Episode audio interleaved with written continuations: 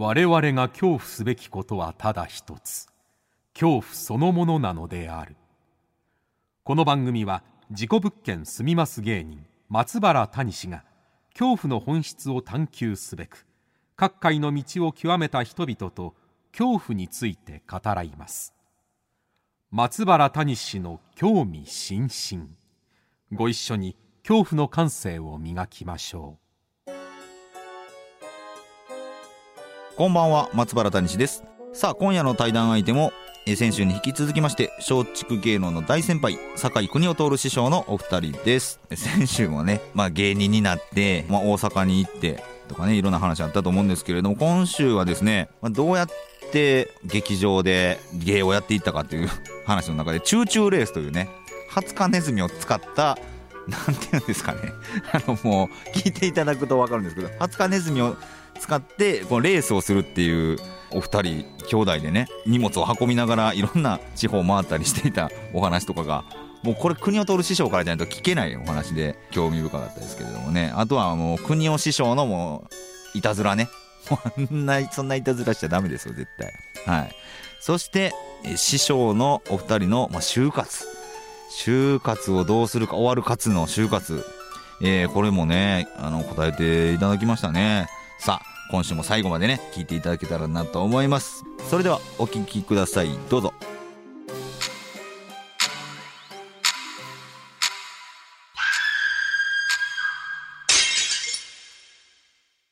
先週に引き続きまして今夜も酒井邦夫師匠と恐怖について語りたいと思います、えーよろしくお願いします。お願いします。はい、お願いします。いやもう先週はもう最終的にいろんな怖い動物の話になってきましたけれども。そうなんですよね。あ。れですよね。国吉師匠徹師匠もあのなんかあなんですかチューチューレースっていうのをあれはなんですか劇場でやってたんですか？あいやテレビでもやりました。よテレビでもこの毎日放送が、はい。まあえーとテレビとしてはレギュラーでした。はあチュチューチューっていうのはハツカネズミです。ハツカネズミはい、白いやつね。ハツカネズミをレースさせて。両方にあの柱を立てて、はい。うんその柱にロープを六本。ロープああ6本。通すんですよ。はいはいはい。その上を走らすわけです。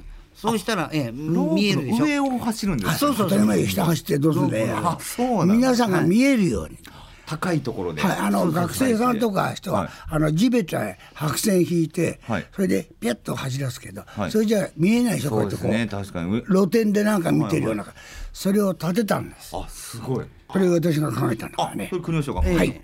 地で設発明じゃない計その代わり重たいんですよ。それやっぱ土台がしっかりしてないと、その柱がほらこける倒れるでしょ。はいだからむっちゃ重たい。が重たくないと、うん、それを担ぐのはあの体の弱い私が 弱い弱いはずのトール師匠が運ぶんですまあね、申し訳ないと思いましたけど、ええそれはだからキャバレーとか、のど劇場も回りましたからね。その幕合とかでやるってことですか、はい、だからお客さんがだんだんしひねってきたら「はい。引っ込め!」って言わないね言わない。チューチューレースでやるから。チューチューレースはみんな楽しみにしてるんですよね。そうそうそれで当たった人やね、あのその劇場の方からね。いろんなもんちょっと検証品があ出てね景品が出たりなんかす1位になったネズミを当てた人に景品をあげる。そうそうその盛り上がりますよね、うん、そうそうそう。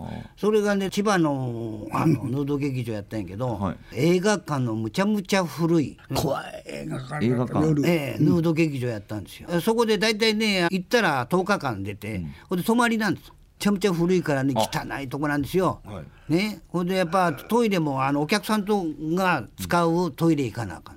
はあはそれがねトイレのとこにねロープが丸くしてあるわけですよ。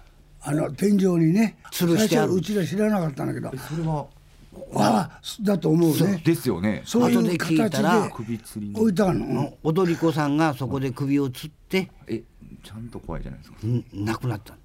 なんであれ取らなかったのなだってそれが不思議でしゃあないのよ。その亡くなった遺体はまあ警察がああまあそれはもうそれはだいぶ前の話でしょ。うあだいぶ前にあったロープがずっと残ってロるってことープがあるんですよ。おかしい。これはだからねまあ昼間はなんとかねあの光が入るからはい。気にならないんだけど、夜怖いんですよ。怖いな。30ワットか40ワットぐらいの裸電球が1個なんですよ、はいそこへトイレ行ったらねどうしてもここ斜めぐらいにあの そのロープは気にな考るえたらすごかったな。気色は。そんなとこでそうそうだからなるべくトイレ我慢してね 行かないようにしたんだけどどうしてもそれをね気にすると余計トイレがしたくなる、そうですね。ええ。だからその劇場の人はちゃんと拝んでおお祓いもしましたよって言うけど、そしたらなんで？なんでロープなあそれはロ不思議でしょ。取って取ったらいいのになと思うんだけど、それをでだから10日間ほんまはそこへ泊まらなあかんなかったけど、もう3日間で無理無理。無理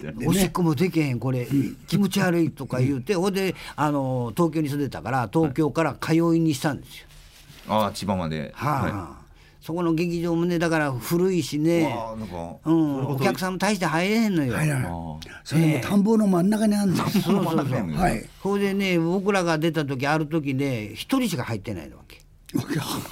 お客さんうが、ん、これはチューチューレースもできへんしあのコントもできへんしね、はい。どうしようと思ってあ身の上話したわけですよ。どっから来はったん？とか言うて。もういもうなんか面談みたいな感じ。そうそうそうそうそう、で私らも今東京住んでんだけど、とか言ってね。あんたどこ住んでんの？みたいな感じで、とりあえずね僕らもほんまはね引っ込みたいの。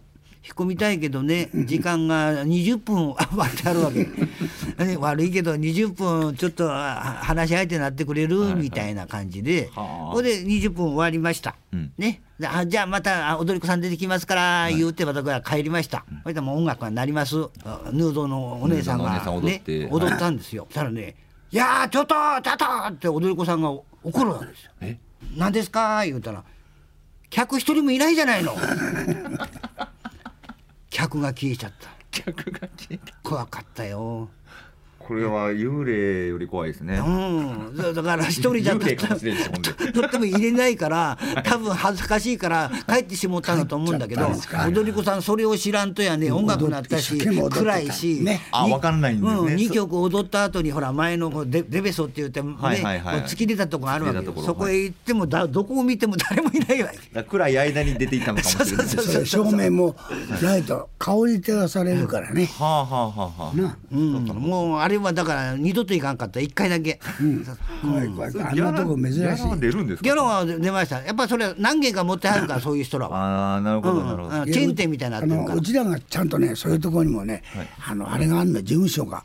あ事務所があるんですか浅草にな。そうそうそう。えー。ああなるほど。ヌヌード専門の事務所みたいなのがあるんですよ。事務所のまあ千葉支店みたいな感じ。いやそうそうそう。だからえそれ入れ方さんがいるのよその、はあはあはあ。それが千葉だけに限らず、はい。い、ろんなところへ芸人漫才師、はいあのコメディアンいりませんか？と言ったらあやっぱり踊る子さんだけじゃ時間持たないんで、はいはい。コメディアンを使う劇場があるんですよ、ん。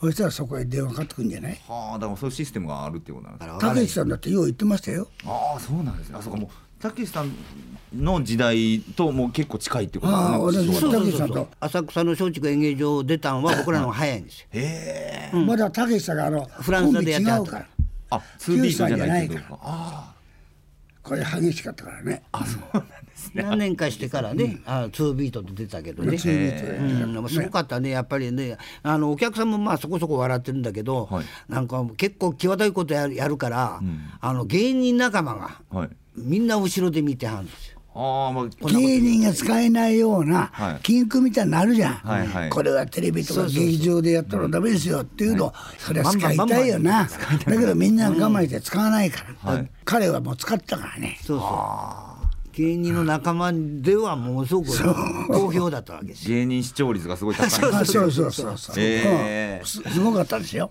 たけしさん以外にもお二人が気になった芸人さんとかっていらっしゃいましたか？あの頃？はい。東京ではうちらとかそんなにいない、もうやっぱたけしさん。僕らの年代の人はもうほとんどいないもんな。いないで大阪来たのがね。うん。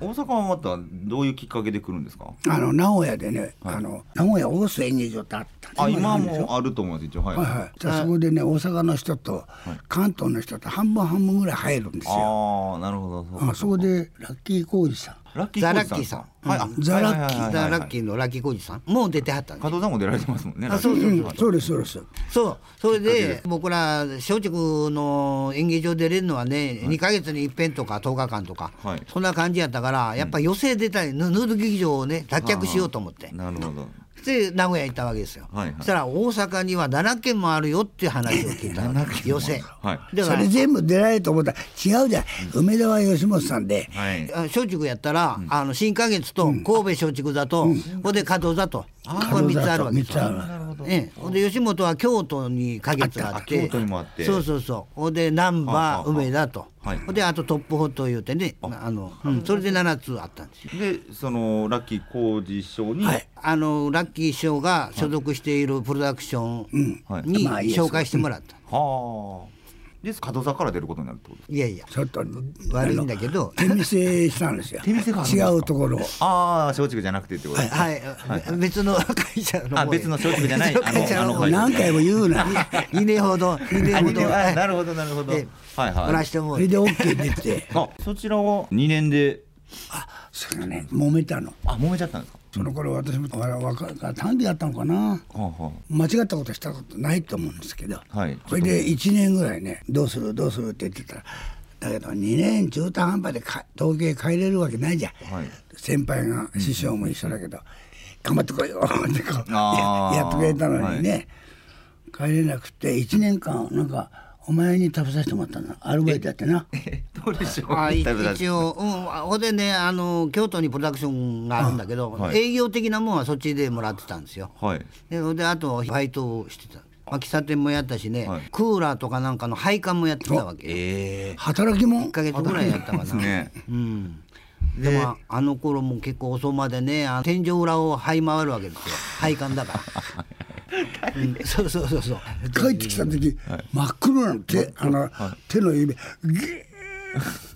そうそうそうそう。ある時だからアパートで2人で暮らしてたからたまそれこそ玉出でね。あ玉で。玉出でね。玉ででで暮らしてた。10時ぐらいに疲れて帰ってきたら、その部屋が真っ暗なんですよ。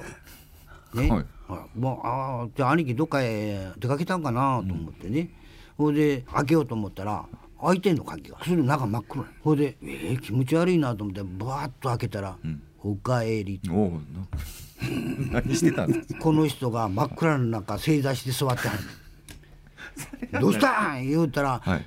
なんかわかんないけど電気がつかなくなった。って言うから「なんやそこかいな」さなんかブレーカーが落ちたらしいんだよね。あはいはい。ブレーカーパンと落ちて、はいはい。それで真っ暗なの。この人あのそのブレーカーを上げることを知らないから俺が帰るまで その4畳半で正座して待ってはったんやで。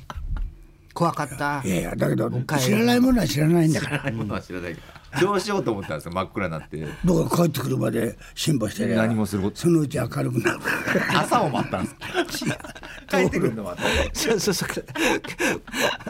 いやほんまに。すごいです。それおいくつぐらいですか？大阪出てきてもうまあまあまあ30ないよね。超えてるぐらいですか？間もないよね。1年ちょっとぐらいちゃうかななああでそこから松竹芸能にはいお世話になって。そうそうそう宮治さんっていたの知ってる？宮地さん。知らないでしょ。あじゃあいい知らない忘れてちょうだい。気になります。知らいないや気にならなくていい。あの会社の人で、はい。とても有有能なね、お方だとその方にお世話になって。てえそうそうそう。えお世話になった人みんないなくなっちゃったのよああそうですちょっと上の方だったはいはいはい。そうか。でまあ松竹は入って、うん。まあ怖い話って言うから、芸人さんの中でもやっぱりあの、うん、怖い、ね、師匠がいるわけですよ。あはい。やっぱり一番やっぱりね怖かったね、はい。やっぱ諸角師匠だね。笑福亭諸角何しろお弟子さんがピリピリしてたから。何人かもうもう看板になってる、はい。今若手の頃のお弟子さんして、ピャーッ2人ぐらいいつもね、出番の時いらしてたけど、付き人っていうかな言うからなお弟子さん規は律状態。そうそうそうそう。あの怖いお師匠はんやけど、ねそれよりも怖い人がおった。え諸角師匠より怖い人がいたってことですか？はい。うん。あのうちの兄貴なんだけえどね兄貴はねなんかねいたずらするのが好きなの、はい。いたずら？ね、要はあのおもちゃでさ、はい。あの火のついたようなタバコがあるでしょ。はいはいはいはい。ついてるように見えるやつ。それをねあの着物を着てる人とかなんかにこうやって吸った人にしてピッとするわけゃ悪いですね。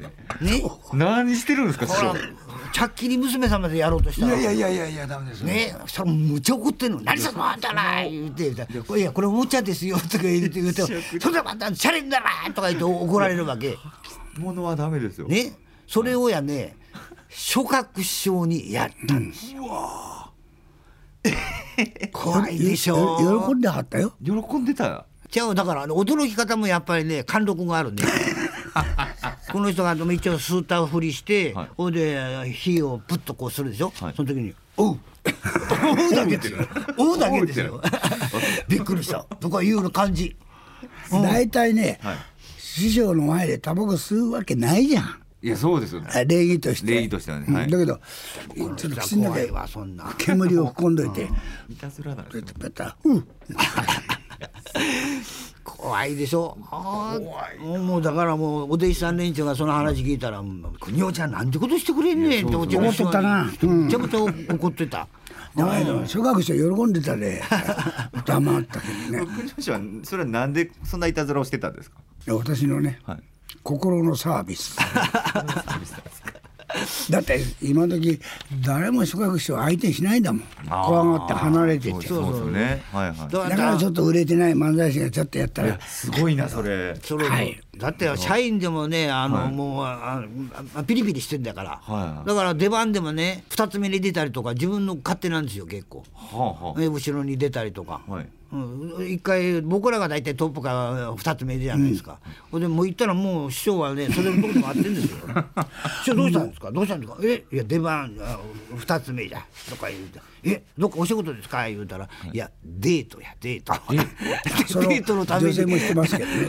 で出番を変えて、それで行くぐらいだけど会社はもう何にもや。どうぞどうぞ好きなようにって感じの人やから。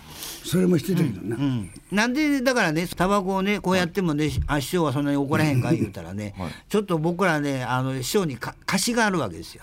歌詞がそんな大げさなもんじゃない。あ諸学師の,、あの息子さんが落語家さんだったんですよね、はい。ええ。まあ、四角さん言うてね、今も四角さんいるけどあ、あはいはい。のお弟子さんですわ。その人が時々やっぱりちょっと遊びすぎて、その出番を閉じるんですその時に会社から僕ら電話かかってきて「悪いけど、い。四角がいなくなったから大円頼むわ」って言って3回くらいやったんですよ。いやこれなりすぎやろ。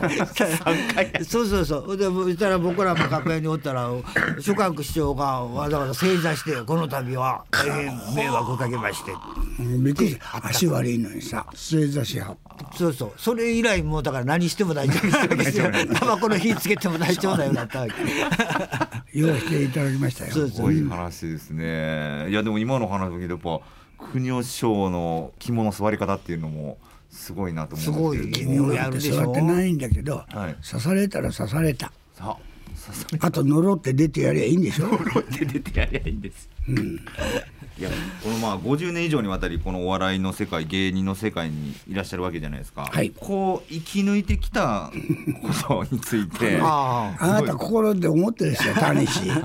長くやりゃいいってもんじゃないんだと思ってるやろ。そんな思ってない。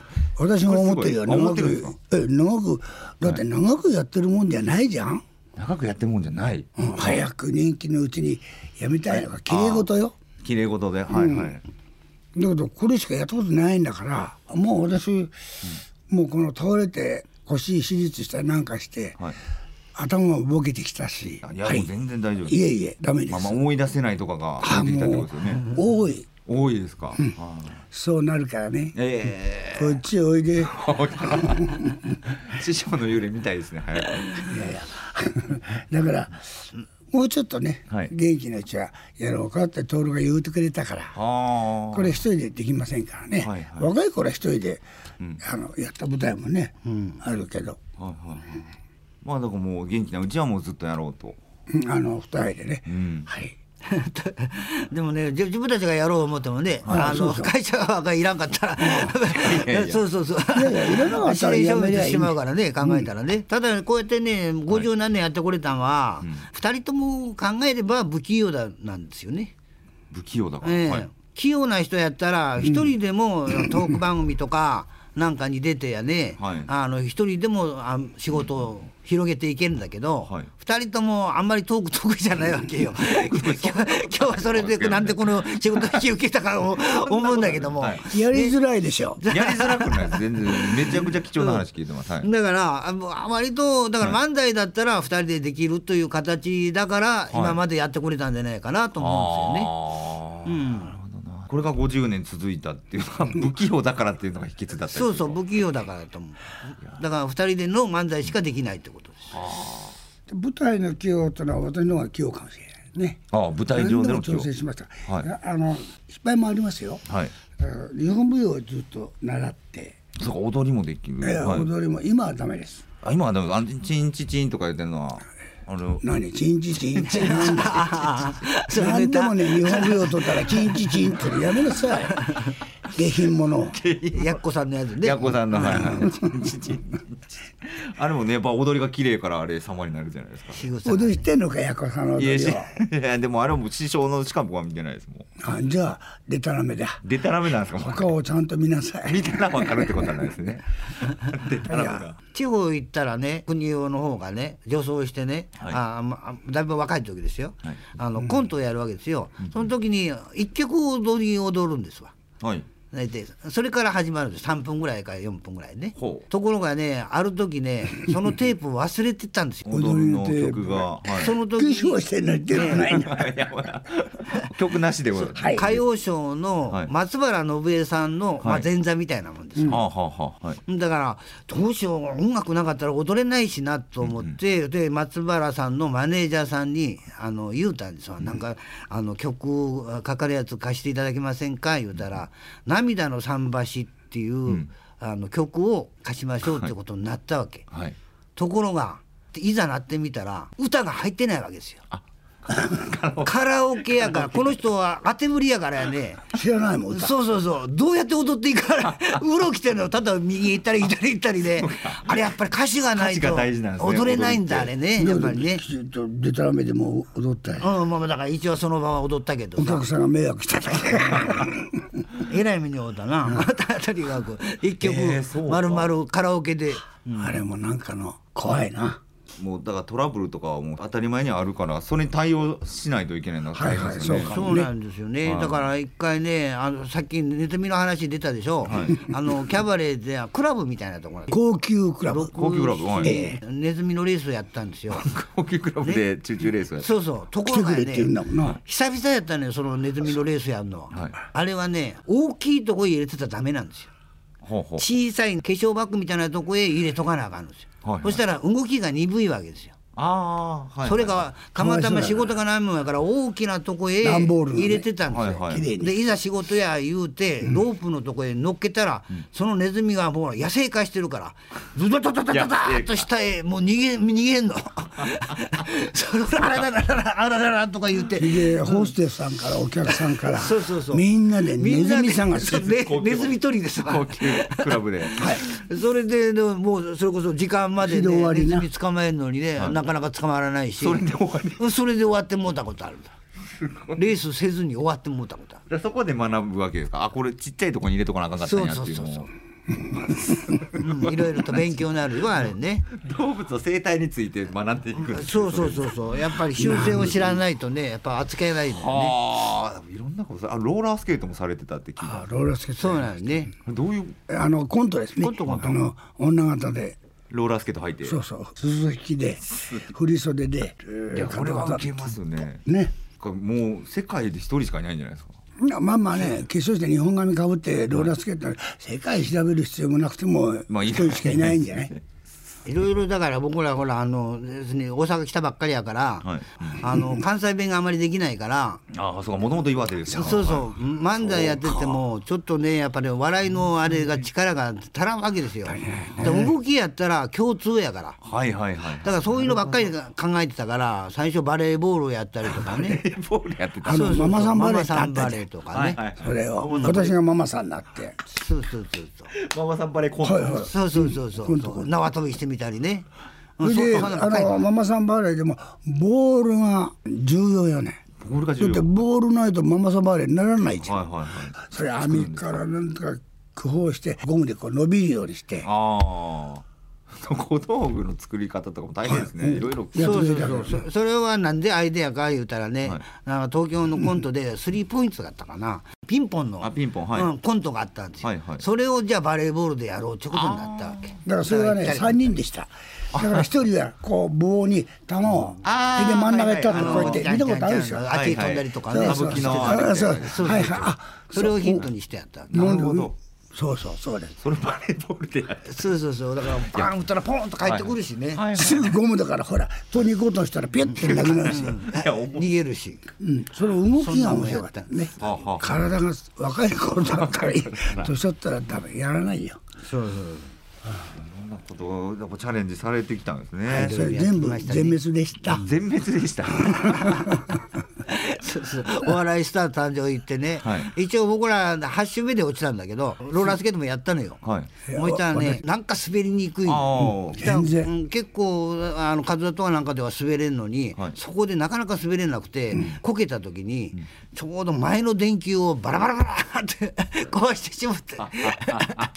全部終わっちゃったの全部割れちゃったんですそうそう。そうもうだからスター誕生でも失敗したけどねだからそれでね。ああ。うん。あそれ流れなかったんですか？はい。あそれがだから最後の週になるってことですか？最後の週やったからなんだか覚えてないな、うんでも流れなかった。うんなんかワンパターンやって言われたんだワンパターン言われたそうそう芸人がいろいろやってるじゃない今日芸人がワンパターンでダメですか？そしたら黙っちゃって。はシーンとなってすごい。でもう出ませんから。それっきり。あそだかれから松竹芸能へ出ろ出ろなんかねだいぶあったみたいよあそうかもう松竹に芸能所属の時に出てるってことですかそうそうそうそう。だ。から栗尾徹さんが出ないとあと松竹芸能のタレント使えませんよ。っていうはあ。ね。うん、でで一回だからあ8週目で落ちて、ほいでそれからね、まあ、うん要するに今まで出た人で5週以上勝ち抜いた人を集めて、またサバイバルやろうって話になったんで、うん。あはい。だけどもうその8週目で落ちたのがもうね、あ嫌やったし。嫌だだからもうまた、うんいろいろとそのディレクターかな、構成する人にねやや言われながら「い。やそのネタ他になんかなんかないんか?」とか言ってやられるでしょ。それが嫌なあ嫌で。なそういうのあったんですね。そうそうそそうれでいろいろネタやっても、うん他になんかないんかとか言って言われるんですよ。じゃあ自分は探せって言いたいくらいいやはいはい。こっちは一生懸命書いてあるあこんなこと言うとね失礼だけど。いやでもダメ。君だって絶対あ言うてると思う。そうですね、まあ、あの僕らの時代はまた別の番組だったりしますけど、なんか自分のやりたいこととか面白いと思ってたことをその通りできるわけでもないしね。こうこうこう。せえって言われてやったことがそれでうまくいかなかったら、いやお前が悪いってなるとかいっぱいありました、いやだけどそこまでなるにはうんうちらはずーっと下にみお話ししてるわけだからね、はいはい。何も急に上からのものを言ってるわけじゃないから、あそうですね。もうそうもちろん耐えてずーっと喋ってるんだもん。はい。そうですよ。いやーすごいなー。じゃあ今後のお話を聞きたいんですけれども年を重ねると置いていくわけじゃないですか。もう置いてます、もう置いてます、はい。なんかこの就活みたいな終わる活の就活みたいなことって準備されてたりするんですか？あだからね私よく就活就活ってはい。聞かれたり、皆さんもう決めてるってあそんなもん、就活はねするもんじゃないし死はね自然か病気。はあ。違う、死は自然か病気。はい。そうじゃん。だから病気に気をつけて、うんうんあの私何ヶ月か入院した時、全部徹に面倒見てもらって他の方にも面倒見てもらったけど、はいはほとんど徹だからまず徹の健康を守ってやろうと思って。るですかはいそうじゃないと私が死ねないんで。けそうか。倒れられない、はい、通る師匠の健康を守ることでそうそうそう。無事就活ができるってことそれは困ったな。それいや そうなると通る師匠が困りますよね。通る師匠はどうなるか。これ嫁に面倒見てもらったらいいよ、う、そうんかそうかまあ漫才としたら結局ね声が出る限りはやろうとは思ってますよ。はい。でも声が出なくなったらもうどうにもならないわけだから。うんうんうんそれともう汚い、はい。私汚い。いや汚くない全然。全然汚くない。はい。綺麗です綺麗っちゅうの嘘だけど。え？あの可愛いか可愛いわ。綺麗はすみません嘘ですけど。可可愛らしいとは言うんだ何やじゃあもうちょっとやる。もうちょっとやる？ああいやもうやりましょう。絶対やりましょう、はでも不思議とね、やっぱこの年になってきたらねなんていうのいらないものを整理しようというふうになってきたね。もう、はい。だからもう衣装なんかでもねもういっぱいあるわけですよ随だけどてました。出てけえへんてましたか？うん着ない、衣装。着ないのをそこへ置いとく自体がもう、うん無駄だと思ってだからもう徐々に徐々に放るようにしてます。今いそれが就活かね？ああでもそっか着なもう衣装を捨てていくっていうのは、はい。そうそうそう。だってあのなんか舞台で使った日である程度あつらえていただいたやつ。どうしても着なくてもね。捨てられないじゃん、はい。それがはな、溜まってったの50年あそれはもう全部だいぶ前から整理しております。それで人にあげられないの。はいはいはい。ちっちゃくてすんたらず私は痩せてたから細かったんですよ、めちゃめちゃねだから今全然着れないからねはあ、もうどんどん捨てていってるわけですね、それもったいないけどね。しょうもったがないいなですけどね、もうでもそうですね。そうするしかないですもんね、そうそうそう。確かに、まあねあげるったってもらった人も迷惑だしな、私もいただいたこ捨てにくいですしね。あもらったそうだね。もらったら。あそうでしょ、はいはい。だから。そうそう一回紙職にあげたらツンツルテンだった 彼の方がやっぱ手とか長いんだよねそりゃそりゃそうよ、全然違うよ。なるほど。あじゃあちょっと最後の質問になります、国を通る師匠にとって最も怖いものそれぞれ何か教えていただけますでしょうか？とも怖い。最も怖いもの。これはむ難しいな。今日初めてあなたとゆっくり喋ったんですけど、はい。そうだよね。そうですね。そうです本当に。このラジオを通して、はい。ありがたいですけど、一番目が怖い。えぼ僕のですか？はい。えっと国吉国は谷氏の目が怖いですか？私はね普通の目してるのちっちゃいけどね。はい。君はねその今私を見てるじゃん、その奥に何考えてんの？何を考えていやるの考かえてる。ずーっと始まった時から私目ずーっと見てたんだけど。はい。目が怖い。ですか怖い。谷氏二重人格？三重人格？谷氏いやいや持ってていいんだよ。はい、うん、でも最近悩んでは今悩むというか結構就活をテーマじゃないですけど死をテーマにあの最近活動してるんで、だからその死を、はい。あのごめんね邪魔するわけじゃないんですけど、聞きたいの素直に、はい。死を周回して活動するってまずどっから始めんの？えっとね僕はまず事故物件を住んでたのであ住んでるので、はい。はい、そこからいろんな人の話を聞くとこから始めました。あだから自分のじゃないでしょ、はい。人様のことの話を聞いてはい。いろいろな出来事を、はい。それを聞いてどうすんの？それを聞いて自分が死ぬんだったらどうなるんだろうとかを、まあ、考えようと思いました、はい、考えなくていい。考えなくていい。なんで考えんのよ。例えばね、はい。今30代としましょう、はい。それで10年って40代じゃない、その後50代じゃん。その間に50代までに病気になったり、はい。病気は予想つくじゃん。はい。酒飲んでデラメなことやったら、はい。あと何何もしないで健康にこういうお仕事しててねこうしたらなんで就活とか死についてもっと違う部分で考えないといけないんじゃない？違う風にですか？え結婚してらっしゃる？あ結婚してないです。だからだ。だから。無責任だそうなんですよ。責任が取るものがないんですよね。ないじゃん、うん。作りなさい、作る。うん、私の面倒見るとか。あ それ助かるわ。そうそうそう。そうですね今通る師匠がって言ってます、ほっとしてるじゃん今日も病病院行ってきたんやそう。あ今日病院ですか、はい日生病院。ほんであんたまた薬局行ってまた薬取りに行かなあかんし。いやいやだけど。いやでも今はい。今の話は確かにそうですね。結婚して子供を作れ。全然目が変わるよ。綺麗な目してんのにな。そお奥がうん奥に何かがあるう。ん、なんかあるね。だから今聞いたような死とかなんかね私とし てるわけのわからんこと言ってるからよ。分かること言ってる。いやいやお仕事邪魔するわけじゃないよ。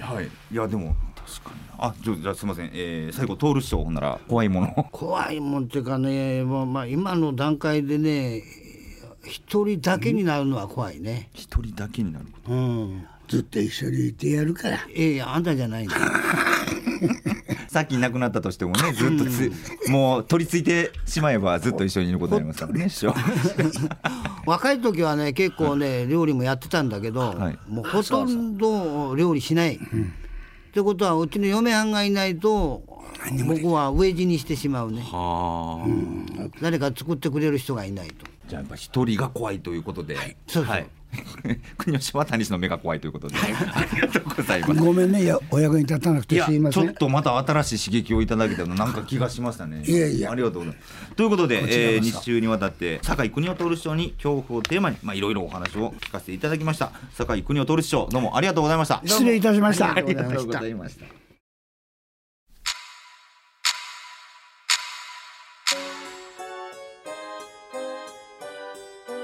はい、いかがでしたでしょうか？そうですね。まあでも、国を通る師匠と、やっぱこういう機会じゃないと、やっぱこんなにたっぷりとお話できないので、面白かったですね。まだまだ聞きたいんですけどね、ちょっと、本当にね、僕が国尾師匠の面倒を見ないといけなくなるかもしれないという話がね、一番衝撃でしたけれども、またね、国を取る師匠は見続けたいと思います。えー来週はまたどんなゲストが来てくださるんでしょうかお楽しみに。そして恐怖の感性を磨いてお待ちください。さあ、ということで、松原大臣の興味津々。恋はここまでです。皆様、どうかお元気で。さようなら。